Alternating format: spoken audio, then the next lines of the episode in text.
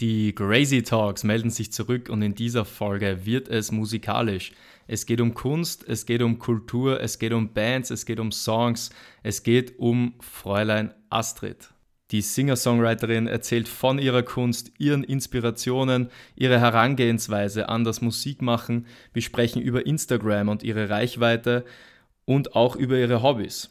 In ihrer Freizeit beschäftigt sie sich viel mit Mode und DIY, mit Secondhand und Vintage und baut sozusagen die Brücke zwischen Kunst und Nachhaltigkeit und ist somit die perfekte Gesprächspartnerin für diese Folge. Aufgenommen haben wir zum ersten Mal beim Radio Helsinki und das hat uns auch ermöglicht, ein bisschen Musik einzuspielen. Damit ist genug gesagt, ganz viel Spaß beim Reinhören.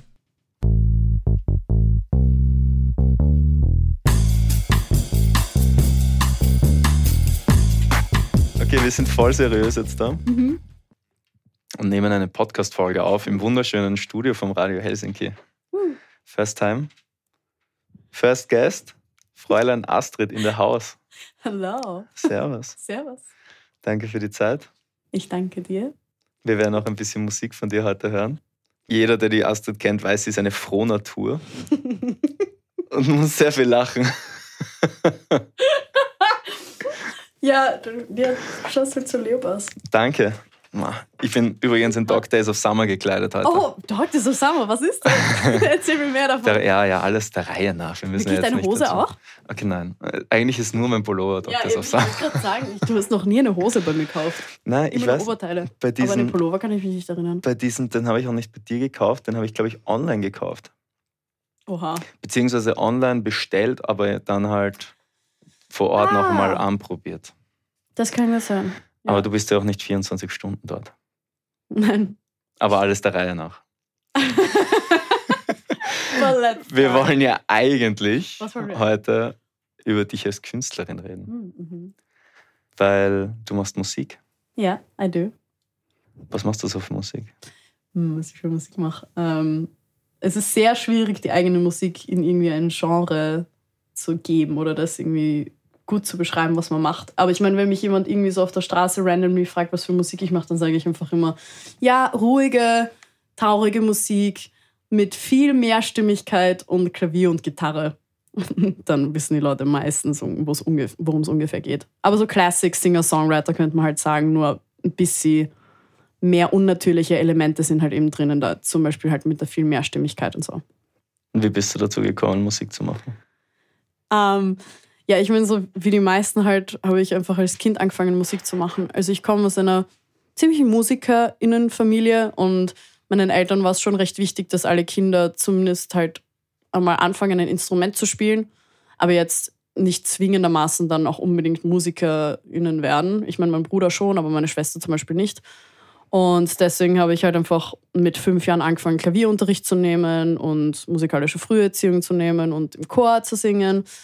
Und dann bin ich halt eh dann ins Musikgymnasium Dreihakengasse gekommen und habe halt immer weiter Musik gemacht. Und dort habe ich dann auch quasi so wirklich die ersten Pop-Musik-Erfahrungen gemacht mit Schulband. Da habe ich mit 14 mhm. ich angefangen. Und das war halt so ein Wahlpflichtfach. Und das waren so wirklich so die ersten Erfahrungen, so auf der Bühne zu stehen und so coole Songs zu singen und nicht nur äh, klassische Klavierstücke zu performen. Und es war halt voll nice, weil das war im Orpheum extra immer oben waren die mm. Konzerte und es waren halt alle aus der Schule dort und es haben alle immer voll gefeiert und voll viel geschrien, wenn man angefangen hat zu singen. Also es war einfach so süß. Und das waren so wirklich dann so die ersten Erfahrungen mit dem.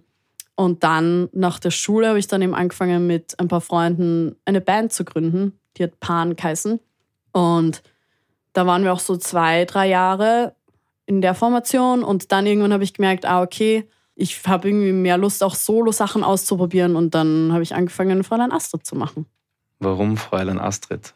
Der Name oder warum das Projekt? Beides. Aber auch der Name, weil du legst ja auch großen Wert drauf, dass das AE dass es so geschrieben wird. Zusammengeschrieben ja. wird. Ähm, wie der Name tatsächlich genau entstanden ist, weiß ich nicht mehr. Ich habe nur gewusst, also ich kann mich erinnern, ich war auf der Suche nach einem neuen Instagram-Username und dann habe ich mit irgendeinem Freund blöd herumgescherzt und der war dann so, ah ja, nenn ich doch Fräulein Astrid. Und ich war so, alright, okay.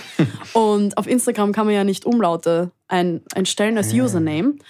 Und zusätzlich schreibe ich auf meinem Handy die Umlaute immer aus, weil ich immer schon eine englische Tastatur eingestellt gehabt habe. Und ich bin, ich habe nicht die Geduld, lang auf diesen Button zu drücken, damit ich das Ä auswählen kann. Und deswegen schreibe ich die Umlaute immer aus. Und das war dann irgendwie so ein Thing von Anfang an, dass ich mir dann dachte, okay, you know what, wenn ich die eh nie ausschreibe, warum sollte ich das dann in meinem Künstlerinnennamen haben? Das ist eigentlich dann auch ist so ein funny Ding nebenbei, aber es ist halt schon auch ein bisschen Pain in the Ass, dass man es allen immer extra erklären muss, dass sie es ja nicht falsch schreiben und überall die noch erinnert und so. Aber, aber passiert das dann, dass irgendwie bei Konzertankündigungen auf irgendwelchen Plakaten oder sowas das falsch geschrieben wird? Oder? Ähm, auf Plakaten ist es, glaube ich, noch nicht passiert, weil da tun sie wirklich noch einmal abchecken, glaube ich, bevor sie es drucken. Da habe ich es noch nicht gehabt. Aber jetzt so zum Beispiel, wenn es jetzt halt auf keine Ahnung, auf einer Kreidewand ankündigt worden ist oder so, dass es da falsch steht oder bei Facebook-Events steht es fast immer mhm. falsch am Anfang. In der Zeitung steht es fast immer falsch. Mhm. Was ich nicht verstehe, weil ich schicke denen die Pressetexte und die tun ja wirklich nur kopieren. Eigentlich Aber schon, trotzdem ja. bessern sie das aus. Keine Ahnung. Die denken sich, nein, das schreibt man falsch. Das ist falsch, wir müssen es ausbessern. Ja. Sie weiß nicht, wie sie ihren Namen schreibt. Na, also da ist es immer falsch geschrieben und eben bei eben bei Facebook-Veranstaltungen oder in der Beschreibung irgendwie sowas oder auf Instagram, so da wird es dann eher falsch geschrieben, aber auf Plakaten ist es, glaube ich, noch nicht passiert, Gott sei Dank. In der Zwischenzeit war ja auch mehr oder weniger ein Jahr oder eineinhalb Jahre eher schwierig im Kulturbereich. Mhm. Wie war das für dich so? Weil du hast ja eigentlich gerade gestartet irgendwie und dann war so mal, okay, jetzt erstmal keine Konzerte. Ja, ja genau. Also ich war nämlich genau noch im Februar, war ich sogar noch auf Tour mhm. mit zwei weiteren Musikerinnen ähm, eh in so Österreich und Italien ein random Konzert und in Deutschland. Und das war halt noch im Februar und das war so geil und es hat sich so angefühlt, so, oh mein Gott, jetzt geht's voll los, jetzt kann ich voll coole Sachen machen. Und dann war halt ein Riesencut. Gleichzeitig bin ich voll froh, dass ich halt kurz vorm Lockdown noch so ganz viele Konzerte spielen konnte, weil ich war dann eher ein bisschen ausgelaugt. Aber es war dann halt schon zart, weil halt so viele coole Connections davor entstanden sind und es waren so coole Sachen geplant.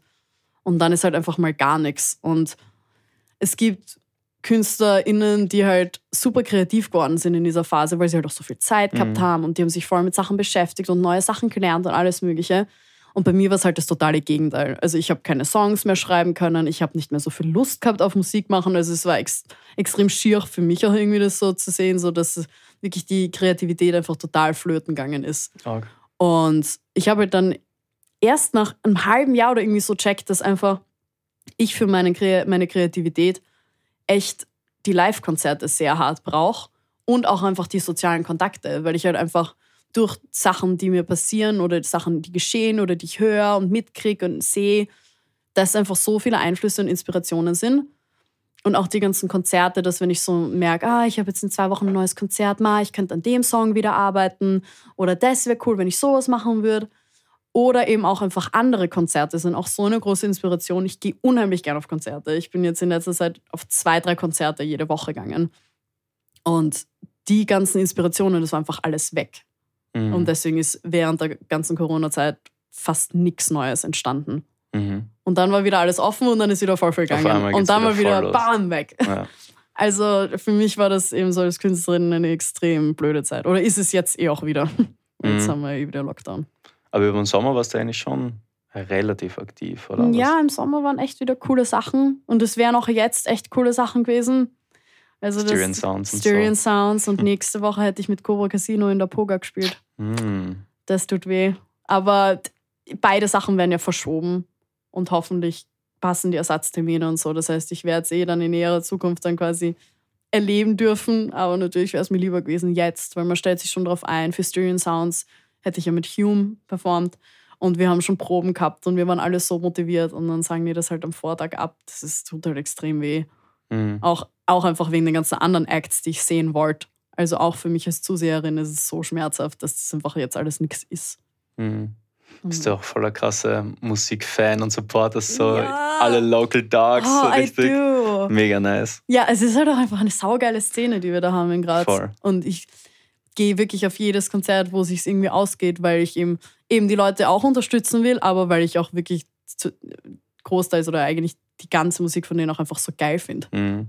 Und ich das einfach sehen will, wie sie einfach performen auf der Bühne. Und es ist einfach sauschön, denen zuzuschauen. Aber es ist schon, also Graz hat schon wirklich eine coole Szene. Ich bin da erst, ich, ich slide da so erst langsam so ein bisschen rein, nachdem ich mir jetzt auch mehr so mit der ähm, damit einfach auseinandersetze. Und ich habe schon das Gefühl, irgendwie jeder so, natürlich so wie typisch Graz halt so miteinander so ein bisschen verbandelt, oder? Jeder ja, kennt ja, sich voll. Alle kennen sich. Alle kennen sich, ist eigentlich so ein Ding. Ja, und so, ich glaube, du kannst wirklich von jeder Person zur nächsten Person in eine neue Band ähm, spinnen, quasi. Also, mhm.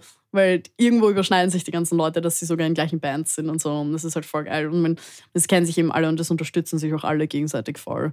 Und das ist halt echt, also ich finde, wir haben schon eine schöne Szene da. Man hat einfach das Gefühl, dass sich die Grazer Bands und MusikerInnen einfach untereinander voll connecten und irgendwie miteinander, eben wie gesagt, verbandelt sind. Wie war mhm. das so in der Zeit, wo kreativ eher jetzt vom, von der Performance her jetzt nicht so viel möglich war? Habt ihr euch da auch, habt ihr da auch Kontakt gehalten oder trifft man sich eigentlich nur auf Konzerten von den anderen oder wie ist das? Ja, mal so, mal so. Also ich finde, die Leute, die ich auch privat halt besser kenne und mit denen ich mehr zu tun habe, mit denen hat man dann schon Kontakt zum Beispiel.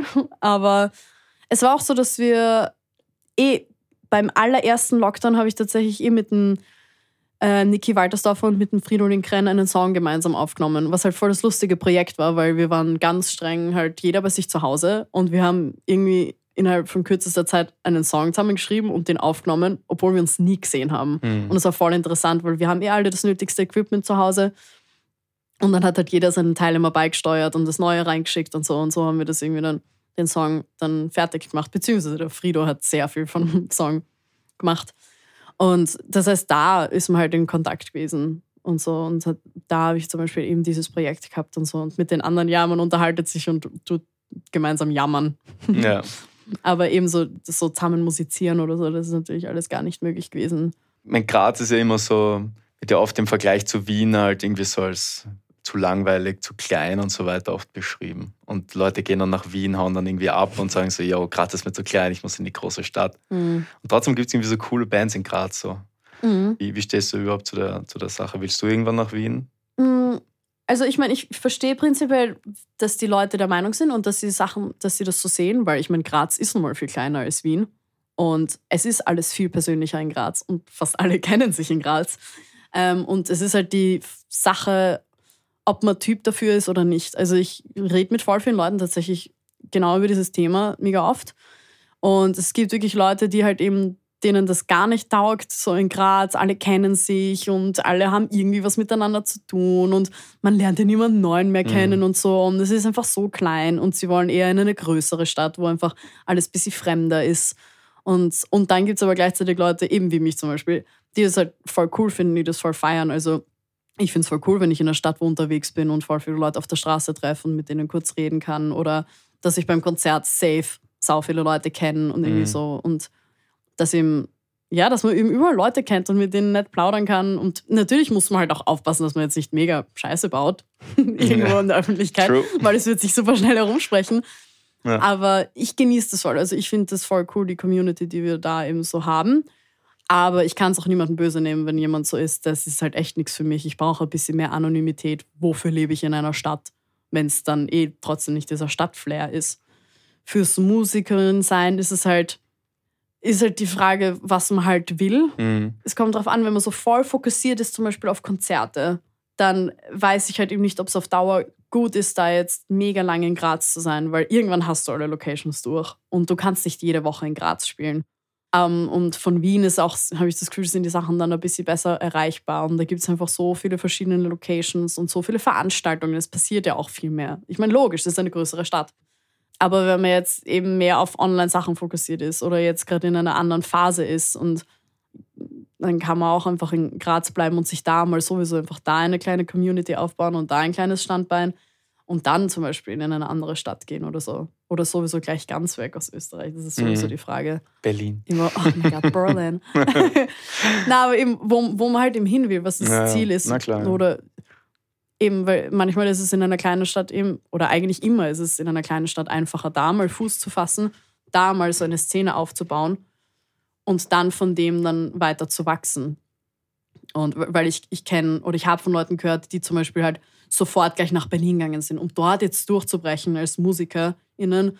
Und dann sind sie halt dort und niemand kennt sie und niemand interessiert sich auch für mhm. sie. Weil, warum? Und ohne Connections. In Musik ist einfach, oder in jedem Business, da sind Connections einfach das Wichtigste.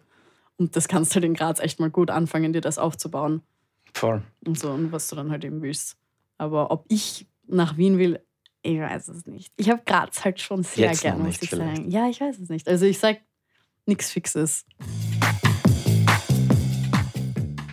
ähm, ja, ich würde sagen, wir hören einmal rein in einen Sound. Ich bin jetzt irgendwie, Ja? ja, also Ja. ein kleines Snippet oder sowas. Also die Snippet. ganzen Songs werden wir, glaube ich, jetzt, werden sich jetzt so nicht ganz ausgehen. Was soll man Ja. hören? Du hast mir eine illustre Auswahl deiner Songs geschickt. Ja, ich habe dir eine Auswahl geschickt. Puh, das. Boah, ich überlege gerade. Mm, wir könnten. Ja, ich würde wirklich einfach mit Expected End starten, weil das war einer der allerersten Songs, die ich geschrieben habe. Und ich habe damals angefangen, meine Songs auf YouTube hochzuladen und so. Und das war der zweite Song, den ich jemals hochgeladen habe. Die Version, die du jetzt einspielst, ist jedoch schon eine bisschen eine neuere. Und seit der Version habe ich wieder eine neuere Version Mm. aufgenommen, in einem Studio sogar. Ähm, also da kommt hoffentlich irgendwann eine noch viel geilere Version. Aber ja, das ist schon mein zweiter Song. Dein zweiter Song zweiter ever, Song, ja. Expected End Uh. Von Fräulein Astrid. I feel like I am stuck in my own little head's. There is no going on. I feel a little less. We tried, we tried until my feet were sore from running away of the truth. There is no proof we were not meant to be, but now I see there is no proof we could be. Wie Gehst du an so einen Song heran? Wie entsteht so ein Song? Expected Also man hat das diese ganze, die Mehrstimmigkeit schön Mhm. gehört. Auch Sadness ein bisschen. Oh, ich war so Also, traurig bei dem Song. Das äh, also Expected sad. End ist echt wirklich einer meiner traurigsten Ja. Songs. Und es, äh, es ist auch eines meiner, einer meiner, meiner Wunderkinder-Songs, weil der war innerhalb kürzester Zeit fertig. Also ich erzähle die Geschichte auch manchmal bei Konzerten gern, weil sie eigentlich ziemlich lustig ist. Es war so ein verregneter Montag, eh 2018. Ähm, und ich habe mir damals stark einbildet, dass meine damalige Liebe das jetzt heute beenden wird. Ich war Mhm. irgendwie der Meinung, oh ja, jetzt ist alles falsch und jetzt wird alles vorbei sein. Und ich war so fertig mit dem und ich habe mich da so reinkritten in das Ganze, dass ich halt super, super traurig geworden bin. Und dann habe ich halt eben angefangen, diesen Song zu schreiben. Deswegen heißt er auch Expected End, weil ich halt Mhm. erwartet habe, oh, es wird wahrscheinlich vorbei sein. Und es war halt wirklich, der Songtext war innerhalb kürzester Zeit fertig. Und dann habe ich mich halt ans Klavier gesetzt und irgendwie an Melodie und Akkorden gearbeitet. Und das war dann auch gleich fertig, glaube ich auch nach einer Stunde dann wieder. Und dann habe ich das aufgenommen mit Klavier und Gesang und nur einer Stimme. Und habe dann halt eben angefangen, so mehrere Vocals dazu zu tun, so beim Refrain ein bisschen mehr Stimmigkeit, bei den Strophen ein paar Terzen dazu, halt so, dass es schön klingt. Und dann habe ich irgendwie immer mehr Vocals aufgenommen und es sind immer mehr geworden, dass ich irgendwann das Klavier einfach überflüssig war und dann habe ich es einfach gemutet und weg dann. Mhm. Und dann ist es halt plötzlich dieser A Cappella-Song geworden, den ich seither, das ist auch wirklich der einzige Song, den ich seither bei jedem Konzert spiele. Ähm, und das ist wirklich so mein, mein, mein Baby, weil der Typ hat es damals übrigens nicht beendet. Mhm. Aber ich habe jetzt immer einen Song von dieser extremen Trauer, die ich da empfunden habe, weil ich mir irgendwas eingeredet habe, was eben gar nicht Gar gestimmt nicht hat. Fall. Also voll, voll interesting. Und, und eben, er war innerhalb von ein paar Stunden fertig. Haut das bei dir immer so hin, dass du sagst, die Skizze oder die Erstversion steht voll schnell, aber dann refinest und, und überarbeitest und überarbeitest, bis du zufrieden bist oder wie läuft das? Hm, na, also immer ganz verschieden eigentlich. Also es ist wirklich so, manchmal setze ich mich hin und habe irgendwie so eine Idee und denke mir so, wow, das ist voll geil und dann will ich irgendwie an der weiterarbeiten und dann bleibt das aber einfach so stehen und dann passiert nichts. Und da ist es wirklich mit Ideen passiert, dass die einfach Seite einfach irgendwo auf der Seite liegen und nie wieder hergenommen worden sind. Oder dann nehme ich die zwei Monate später her und bin plötzlich so, ah, ist voll geil und dann arbeite ich an dem weiter. Oder eben es gibt auch so Songs, die wirklich in einer Session von vorne bis hinten fertig geworden sind. Oder, ah, da habe ich jetzt Strophe und Refrain. Und Mhm. zwei Tage später schreibe ich die zweite Strophe dann fertig. Irgendwie sowas. Also ganz, ganz verschieden. Das, manchmal eben das komplette Gerüst schon voll steht oder manchmal eben der Prozess noch viel, viel länger dauert und sich eben beim Aufnahmeprozess dann auch voll viel verändert zum Beispiel. Mhm. Also jedes Mal total anders. Man merkt auf jeden Fall, du bist so voll die Gefühlsmusikerin. Das auf jeden Fall, ja. So, es gibt, es gibt glaube ich, schon noch eine andere Art des Songwritings, so was ich jetzt, ich bin selbst kein Musiker, Mhm. aber schon eine sehr organisierte, strategisch, okay, da passiert das und da passiert das und Ja, da muss das jetzt Fall. passieren und so weiter. Und ich glaube, dass du schon ein bisschen anders herangehst, oder? Habe ich zumindest Ja. den äußeren Eindruck. Na, auf jeden Fall. Ja. Und, aber eben, ich bin halt auch Solo-Künstlerin. Ich Ja. habe das Gefühl, die, die schreiben schon manchmal anders Songs als jetzt Leute in, in Bands oder generell andere Musikrichtungen. Ich mache halt obviously traurige Musik oder eher traurige Musik. Und eben, ich, ich kenne andere Leute, so die können nur Songs schreiben, wenn sie voll gut gelaunt sind. Mhm. Ich kann fast immer nur Songs schreiben, wenn ich super schlecht gelaunt bin. Und also ich eben, ich nehme viel von der Emotion raus und tu das dann halt mit dem dann irgendwie verwerten und so. Allein vorgestern bin ich am Abend im Bett gelegen und war voll traurig. Und dann habe ich halt eben angefangen am Abend ähm, so eine Memo zu schreiben am Handy mit so einem neuen Songtext. Und ich freue mich voll, mich die nächsten Tage irgendwann daran zu setzen und das halt dann quasi zu vertonen. Mhm. Und so, weil für den Vertonungsprozess muss ich tatsächlich gar nicht so traurig sein. Nur für den Songtext schreiben und für die, für die Idee kriegen. So, da muss ich leider traurig sein, Mhm. meistens. Und Englisch ist deine Sprache, deine Kunstsprache, oder hast du auch deutsche Texte wie. Mm, doch, ich habe schon auch deutsche Songs und es ist interesting, weil meine erste Erfahrung mit einem deutschen Song war quasi eine Hausaufgabe an der Uni. Mhm. Ähm, da hat uns ein Professor ein Gedicht gegeben, das war der Herbstseufzer von Luise Hensel. Das Mhm. ist eh auf YouTube meine Mhm. Version. Ähm, und die Aufgabe war so, ja, vertont einfach alle dieses Gedicht. Und es war halt voll interessant, weil nach ein paar Wochen hast du halt 20 verschiedene Versionen mit dem gleichen Text gehabt. Mhm. Und das war halt so die erste Erfahrung mit einem deutschen Text und es war halt schon cool, weil das ist halt was viel Intimeres und viel Persönlicheres, weil es halt unsere Muttersprache ist. Mhm. Und Man fühlt es anders. ja, voll, du verstehst halt auch alles Mhm. sofort. Das heißt, du Voll. kannst dich auch nicht irgendwie herumschummeln. Beim Englischen, du kannst schon ein bisschen noch so schummeln. Die Sachen klingen viel weniger kitschig, Mhm. als wenn du es übersetzen würdest. Also Mhm. auf Deutsch uh, wären manche meiner Texte richtig harter Cringe, was okay ist. Aber deswegen ist mit Deut auf Deutsch schreiben halt voll was anderes. Und dann habe ich danach, letztes Jahr im Lockdown, das ist der einzige Song, der im Lockdown entstanden ist, ähm, habe ich mit dem Yannick Steinkellner ein bisschen herumgeschrieben, weil den kenne ich halt von Poetry Slam Events. Und wir haben dann die Idee gehabt, dass ich ja einen Text von ihm auch vertonen könnte. Und das habe ich dann damals gemacht und den Song mag ich auch super, super gern. Der heißt ähm, Zuhause im Internet und ist halt eben ein Text, den er damals im Lockdown verfasst hat und ich habe den dann einfach vertont es war auch ein super cooles Projekt. Aber es ist so als erstes würde ich immer Sachen auf Englisch schreiben. Weil so gerade so deutsche Musik ja schon gut geht jetzt im Moment, oder? Ja, stimmt schon. Also, voll. Auch andere Grazer Bands machen ja eher da so deutsche Musik. Was? Ja? ja, Äh, Schilling, Grand Casino, Schilling, ja. Casino zum Beispiel. Ja, voll. ähm, Nein, läuft auch. Voll, läuft auf jeden Fall. Ist voll geil. Es strebt auf jeden Fall die Szene da auch auf und es ist mega, mega cool. Ähm, ich wäre nur halt noch nie in der Position gewesen, irgendwas zu machen, weil es gerade cool ist. Mhm. Weil dann würde ich auch nicht traurige Musik machen. Mhm. weil, let's be honest, traurige Musik geht immer ein bisschen schlechter als Happy Musik, weil Happy Musik kannst du überall spielen und traurige Musik nicht. Aber das ist halt das, was bei mir einfach passiert. Ja, es ist, ich finde, es ist schon anlassbezogen. Also ich war auch ja einmal auf einem deiner Konzerte Mhm. und wenn die Atmosphäre stimmt, beziehungsweise du auch eine Atmosphäre dafür schaffst, dass es gut ist oder dass Mhm. es okay ist, auch einmal traurige Songs zu spielen und Mhm. nicht, dass die Vollparty ist, dann zieht es halt schon. Und Ja. ich, also ich glaube, dass jeder Mensch irgendwie so seine Momente hat, wo er am liebsten eine traurige Musik jetzt noch dazu ja, jeden Fall. hätte. Nein, eh. Und Also- ich, ich selber gehe auch voll gern auf so emotionale Mhm. und traurige Konzerte, weil du dich einfach auf voll andere Sachen fokussieren kannst.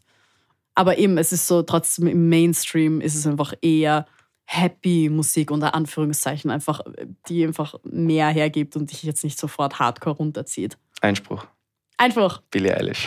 okay, okay, ja, aber come on, Billie Eilish ist so fett produziert. ja, ja, Es ist super sad, aber was sind ihre Hits? voll. Na, stimmt schon. Ja, Hast recht. Aber trotzdem ist es geil. Holst du dir Inspirationen bei so Riesenkünstlern oder holst du dir Inspirationen eher auf Künstler, die so nicht so bekannt sind? Oder wie hast du überhaupt irgendwie so Mm. Vorbilder, musikalische? Oder? Oder So. versuchst du dich so voll so deinen eigenen Style zu machen und frei zu sein von irgendwelchen externen Einflüssen? Puh, also es ist, es ist nicht so, dass ich aktiv jetzt irgendwelche Vorbilder hätte, wo ich so bin, so die Person ist einfach die geilste und ich will das auch genauso machen. Ich finde das so cool. Das ist es nicht. Aber natürlich gibt es schon KünstlerInnen, die mich einfach sehr inspirieren, wo ich, wenn ich das höre, wo ich mir denke, Alter, das ist so eine geile Idee. Sowas könnte ich auch eigentlich mal probieren oder irgendwie sowas. Aber es ist jetzt halt eben nicht so, dass ich irgendwie versuchen würde, da jetzt irgendwas konkret nachzumachen. Aber ich denke mir jetzt auch nicht zwanghaft, ich muss meinen eigenen Stil haben. Ich glaube, Mhm. wenn du es wenn du's einfach so machst, wie du es fühlst, dann entwickelt sich eh dein eigener Stil, weil du machst es schlussendlich. Und ich mache meine Songs alle alleine. Das heißt, da, da kann mich gar nichts irgendwie in eine Richtung drä- drängen, sondern ich mache es einfach so, wie ich es fühle und wie ich es irgendwie für richtig halte und Mhm. hoffe, dass es einfach jemandem gefällt. ähm, aber natürlich gibt es schon eben so ein paar KünstlerInnen, zu, zu denen ich einfach aufschaue, weil, ich, weil sie einfach so geile Sachen machen. Aber gleichzeitig inspirieren mich eben auch so kleinere Künstlerinnen, wenn ich einfach auf die, dessen Konzerte bin und denen einfach zuschaue und die haben irgendwann eine voll geile Idee oder die reden dieses Thema an und die machen das und so. Also alles Mögliche inspiriert mich eigentlich. Also eben von, von super kleinen zu super großen Artists, alles. Ich glaube, dass im kreativen Prozess du ja sowieso alles nimmst, was du irgendwo sammelst davor Ja. und dann halt was draus machst. So Ja, egal jetzt, aber jetzt gar nicht irgendwie beabsichtigt, sondern das irgendwie einfach so Mhm. entsteht. Vor allem, man saugt eh alles. Also ich meine, schlussendlich, rein theoretisch kannst du ja eigentlich nichts Neues mehr machen, sondern es ist ja alles nur Reproduktion. Mhm. Also du saugst überall irgendwo Sachen auf und schnappst das auf, das, das, das. Und wenn du dann halt irgendwie was schreibst, so ich werde jetzt keinen Song schreiben, den es so in diese Richtung auf kein, nirgendwo noch irgendwie so gegeben hat. Mhm. So die Akkorde, die ich spiele, die haben Mhm. in so einer Reihenfolge schon zigtausende Male existiert. Aber trotzdem ist es halt einfach die, die Frage, was ich draus mache. Worum geht es in dem Song? Wie ist die Songstruktur? Wie ist die Melodie? Wie sind die Harmonies? Wie ist die Stimmung vom Song und so? Und das macht den ja dann schlussendlich aus. Als wenn es jetzt trotzdem ein Four-Chord-Song ist, Mhm. äh, kann es trotzdem genauso geil sein, obwohl die Idee schon so viele Leute gehabt haben. Ich finde, es ist gar nicht zwingend was Schlechtes, wenn man auch irgendwie raushört, dass es das schon mal gegeben hat, weil du assoziierst ja auch ähm, Emotionen mit diesen Melodien, die du schon kennst, zum Beispiel. Mhm. Oder du assoziierst ja gleich Dinge, hast gleich Bilder im Kopf oder erinnerst dich vielleicht zurück an deine Kindheit oder was weiß ich. Ich meine, Ja. das ist jetzt nicht äh, konkret auf deine Musik bezogen, aber allgemein.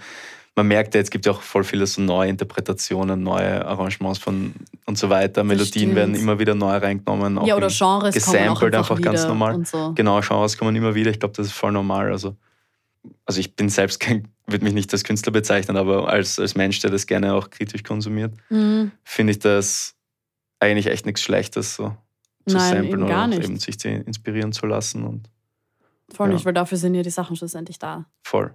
Und es ist alles im Internet verfügbar.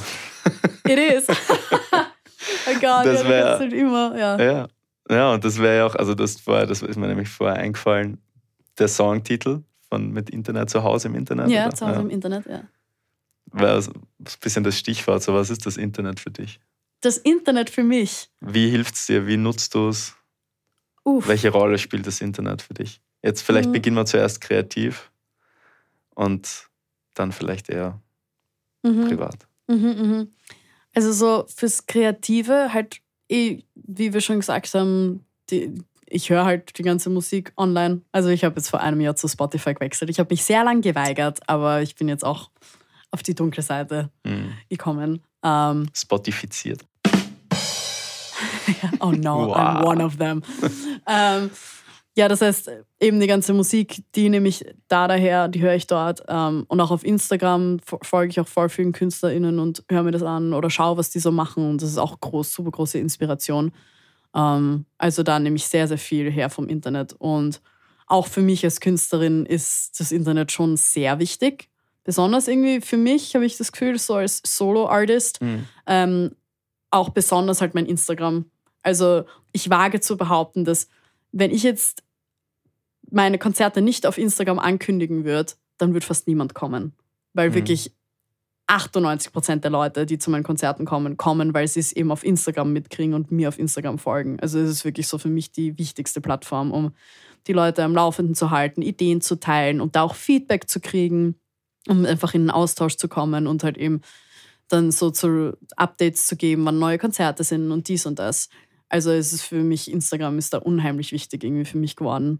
Voll, du gibst ja auch eigentlich recht private Dinge auch preis. Ne? Also Mhm. das ist, das ist nicht so der reine Künstlerinnen-Account, wo du sagst, boah, da müssen die, die geilsten, also es sind super Bilder und sowas, aber es muss so alles voll auf die Karriere hin und voll Mhm. Ja. auf, weiß nicht, Corporate Identity-mäßig, Ja, so ja, das ja. ist mein Style und der muss jetzt irgendwie. Es wirkt trotzdem, es wirkt so voll authentisch so und du machst ja auch, äh, teilst auch Dinge abseits der Musik. Ja, voll. Weil eben, es war schon immer einfach mein privates Instagram. Ja. Und das ist halt einfach der Unterschied. Da habe ich letztens einmal mit Leuten geredet, ähm, die eben in einer Band sind und die haben so gefragt, ja, wie ich das halt mache und ob ich ihnen Tipps geben kann, wie sie das halt irgendwie ein bisschen besser machen könnten. Und schlussendlich sind wir halt eben drauf gekommen, dass ich es halt viel einfacher habe mit meinem Instagram, weil ich bin Solokünstlerin und es ist mein privates Instagram. Und ich habe schon immer sau viel Zeit auf Social Media verbracht oder denke auch einfach anders.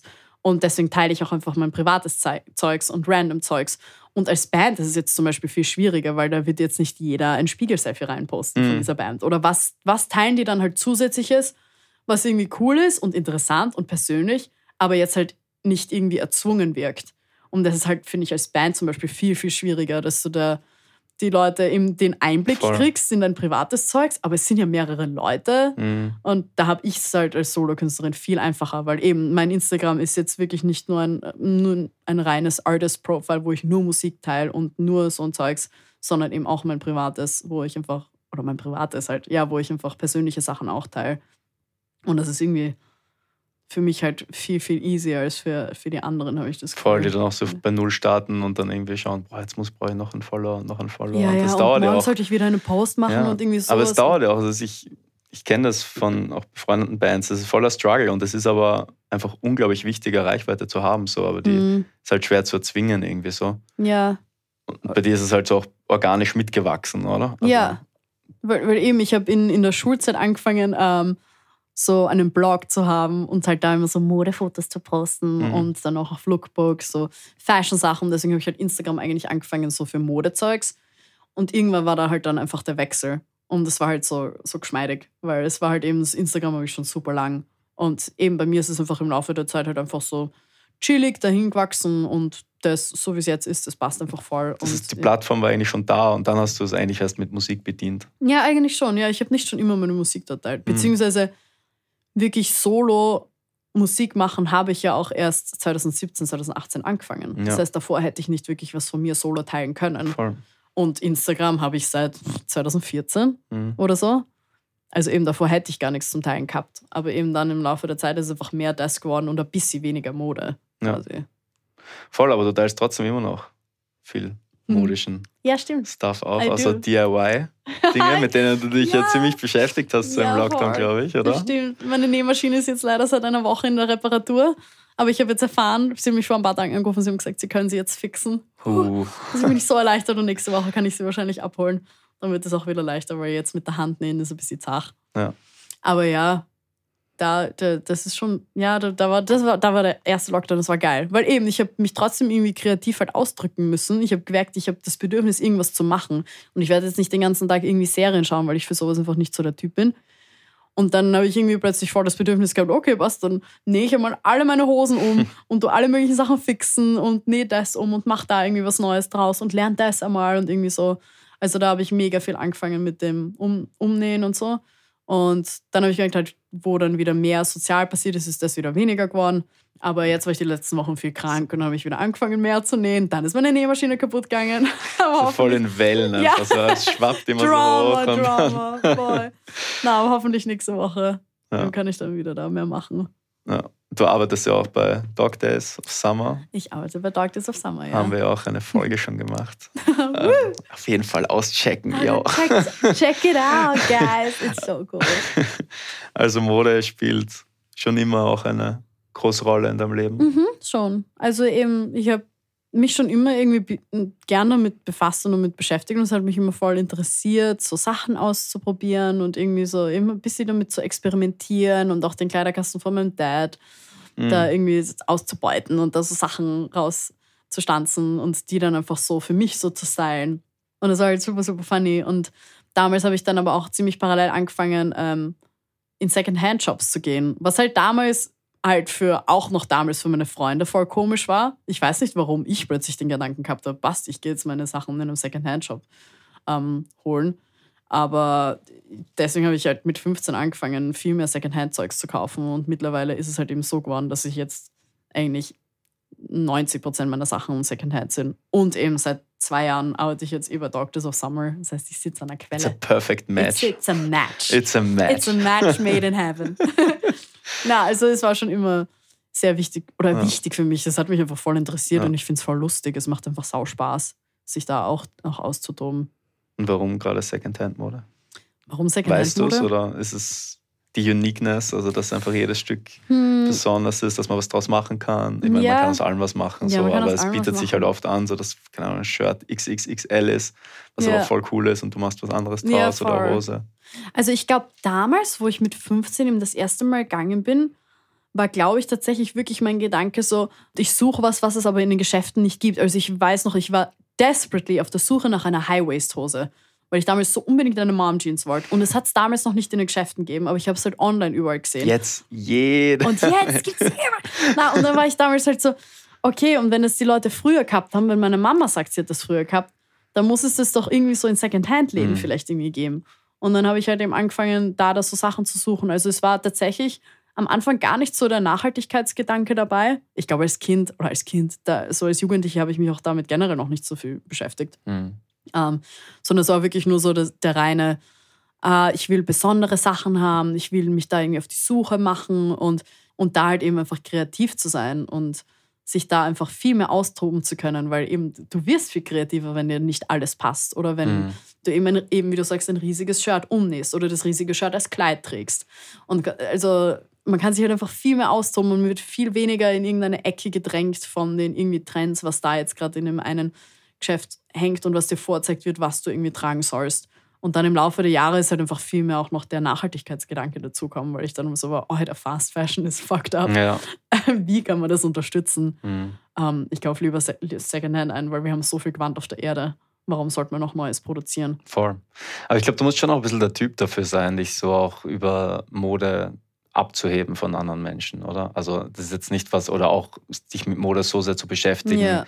dass du es einfach dann sozusagen selbst Hand anlegst und einfach das noch ähm, schöner machst oder für dich passend Ja, machst. ich auf glaube, dass wir Fall. einfach allgemein so verwöhnt sind, dass einfach alles passt, alles in unseren Größen verfügbar ist, alles in Mhm. unserem Style verfügbar ist, dass die wenigsten Leute sowas noch machen.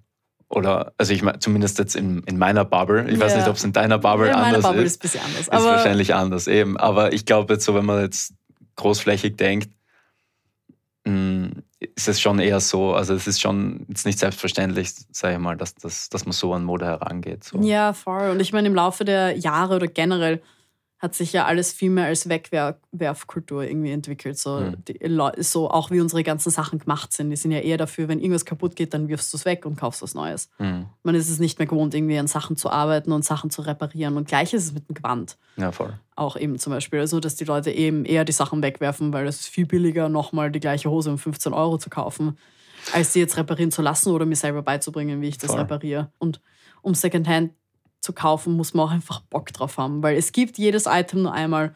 Und wenn du wirklich Sachen finden willst, musst du schon wirklich gescheit die Sachen auch anschauen.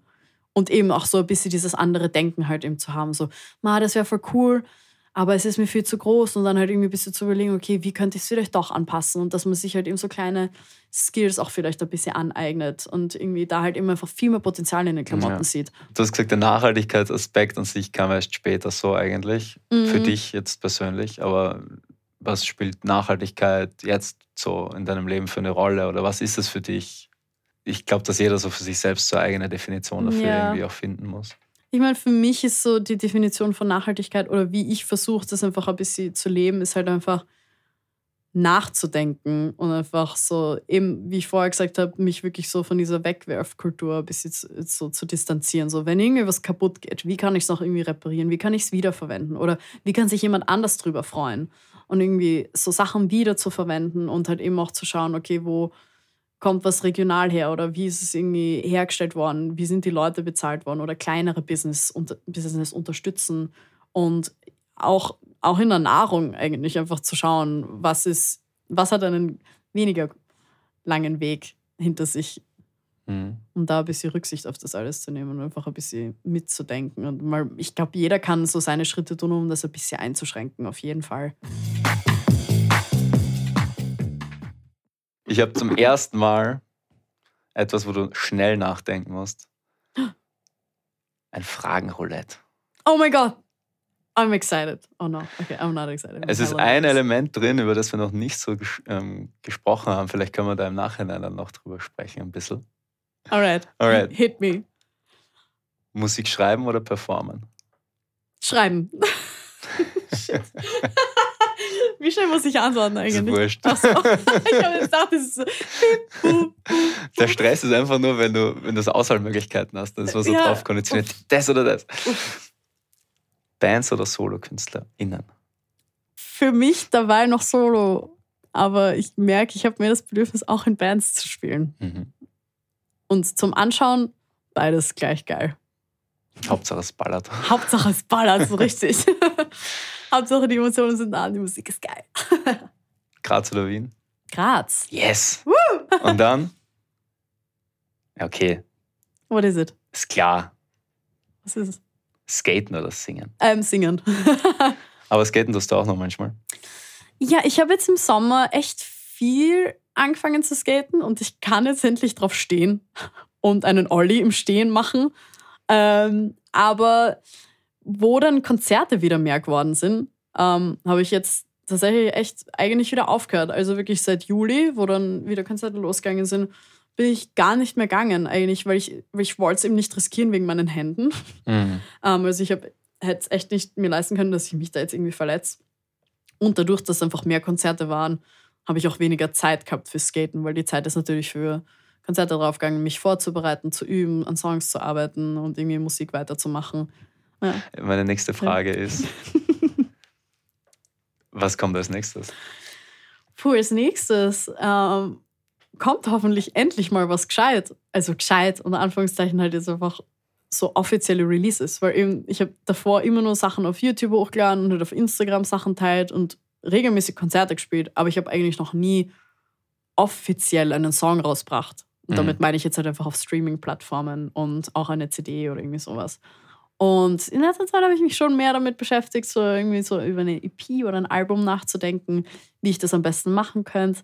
Und auf das werde ich mich jetzt einfach ein bisschen fokussieren, weil eben ich habe gedacht, okay, Lockdown irgendwie anders nutzen, wenn Konzerte weg sind, dann würde ich wirklich schauen, dass ich die Songs einfach mal fertig kriege.